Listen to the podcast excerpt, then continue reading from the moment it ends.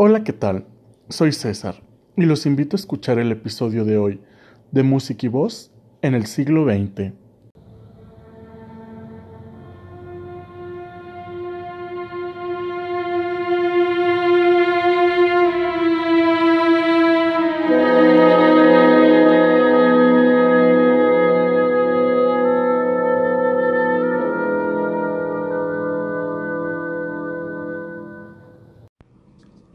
Hoy estaremos hablando de Richard Strauss y su ópera Salomé.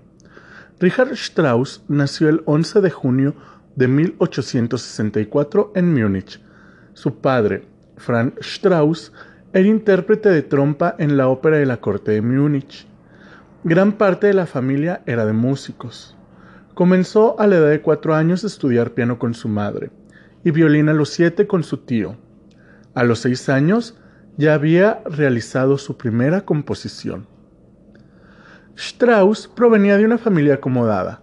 Durante su adolescencia asistía a ensayos de la orquesta de la corte de Múnich, donde recibía clases de teoría y orquestación del director de esta.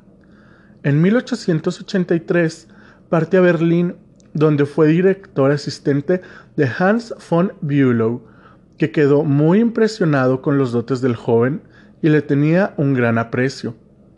En 1885, tras renunciar a su puesto, decide que Richard Strauss sea su sucesor en la orquesta de Meiningen.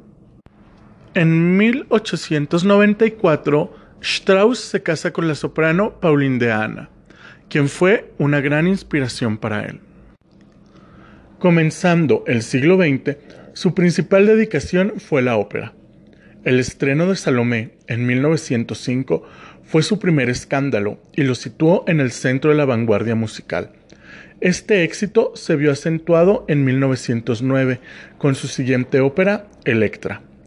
Strauss se relacionaría con los futuros integrantes de la Segunda Escuela de Viena, pero sobre todo con Schoenberg. En 1911 estrena De Rosenkavalier, y esto marca su alejamiento de las vanguardias de la época cosa que no perjudicó su reputación.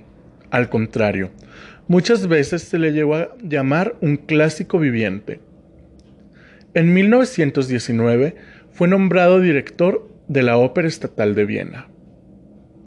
Para 1933, Hitler llega al poder, cuando Strauss tiene 68 años. Fue nombrado presidente de la Cámara de Música del Tercer Reich Strauss, sin éxito, intentó evitar la prohibición de música de Mahler y Debussy.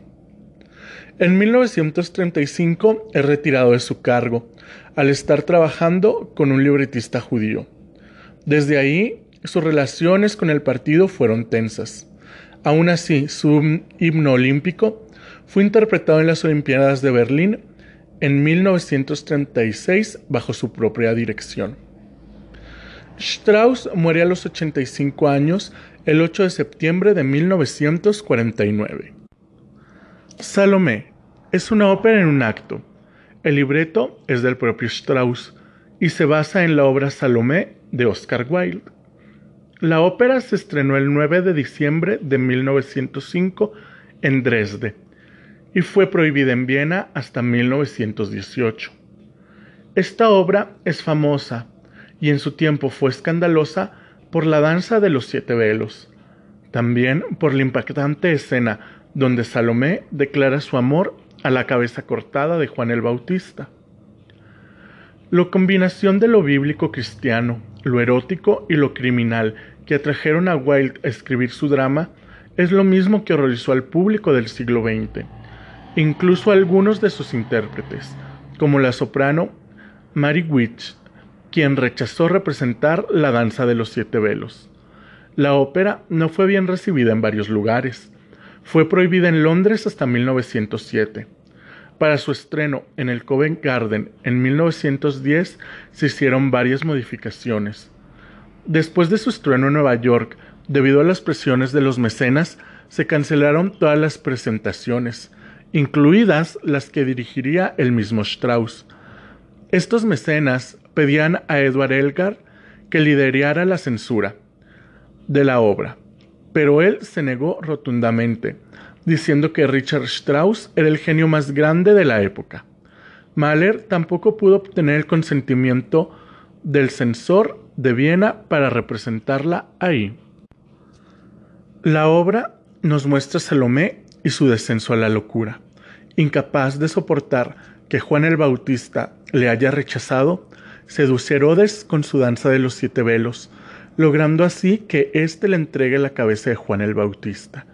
La gente del palacio mira con asombro y horror cómo Salomé le declara su amor a la cabeza de Juan y la besa. Herodes, horrorizado, ordena que le corten la cabeza. Salomé, además de su fuerte temática, es una obra donde Strauss se aleja de la tonalidad utilizando armonía politonal, modulaciones poco usuales y particularmente en la danza de los siete velos, escalas exóticas. Todo esto, más la fuerte temática, hicieron de Salomé una obra escandalosa.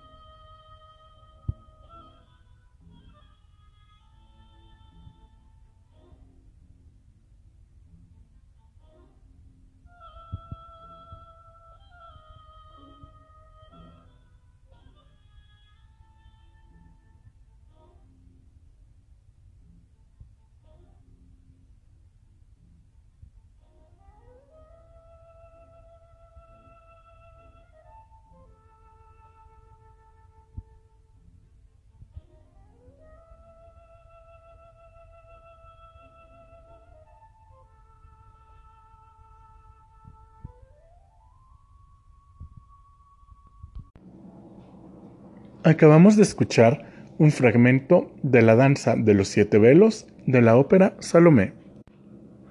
Si bien hoy día es para nosotros bastante común ver a los cantantes de ópera ser unos actores y casi acróbatas en escena, esto no siempre fue así, y no todas las sopranos ejecutaban, ya sea por gusto personal o falta de entrenamiento en el baile, la danza de los siete velos.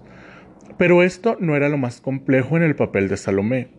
La obra buscaba una soprano dramática con la voz de una chica de 16 años, requerimiento básicamente imposible de cumplir. Fuera de esto, las exigencias vocales, los grandes saltos, la politonalidad en la obra vuelven todo un reto el rol para la soprano.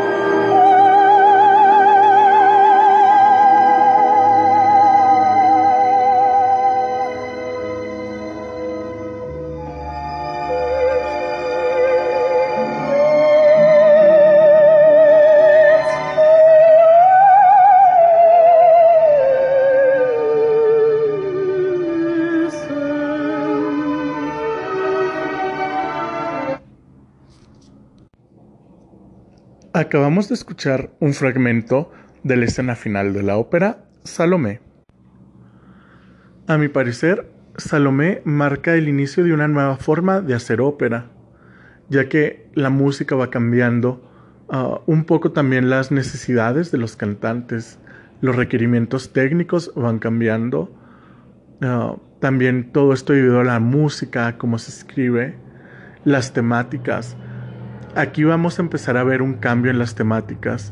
Ya no va a ser la típica soprano que sufre por amor o el típico tenor que es el héroe.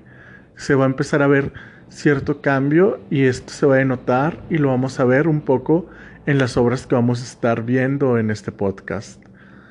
También, como un punto de vista muy particular, ah, la ópera de Salomé me encanta. Es, aunque su temática sea muy fuerte, la música está muy bien hecha, es muy bella.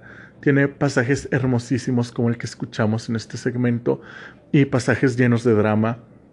Es un reto para la soprano poder cantar este rol, que es muy interesante, que es muy difícil y que es todo un reto actoral también, no es solo un reto vocal. Esto y pues toda la composición en general de la ópera la vuelven una de las grandes obras del siglo XX, algo imperdible. Y si ustedes no están acostumbrados a este tipo de música un poco politonal, atonal, que se aleja de la tonalidad y de lo que estamos acostumbrados a escuchar, los invito, los invito a que la escuchen, ya que es un deleite musical. La obra está tan bien hecha que no se van a dar cuenta de estas cosas ni les van a parecer molestas ni raras, que es algo que puede suceder con este tipo de música los invito, les dejo la invitación. Ah, mi grabación favorita se encuentra en YouTube y es con la soprano canadiense Teresa Stratas. Los invito a que la busquen y se den una oportunidad y le den una oportunidad a esta ópera. Esto es todo por mi parte. Los espero en el próximo episodio para seguir hablando de la voz, la música y la ópera en el siglo XX. Chao.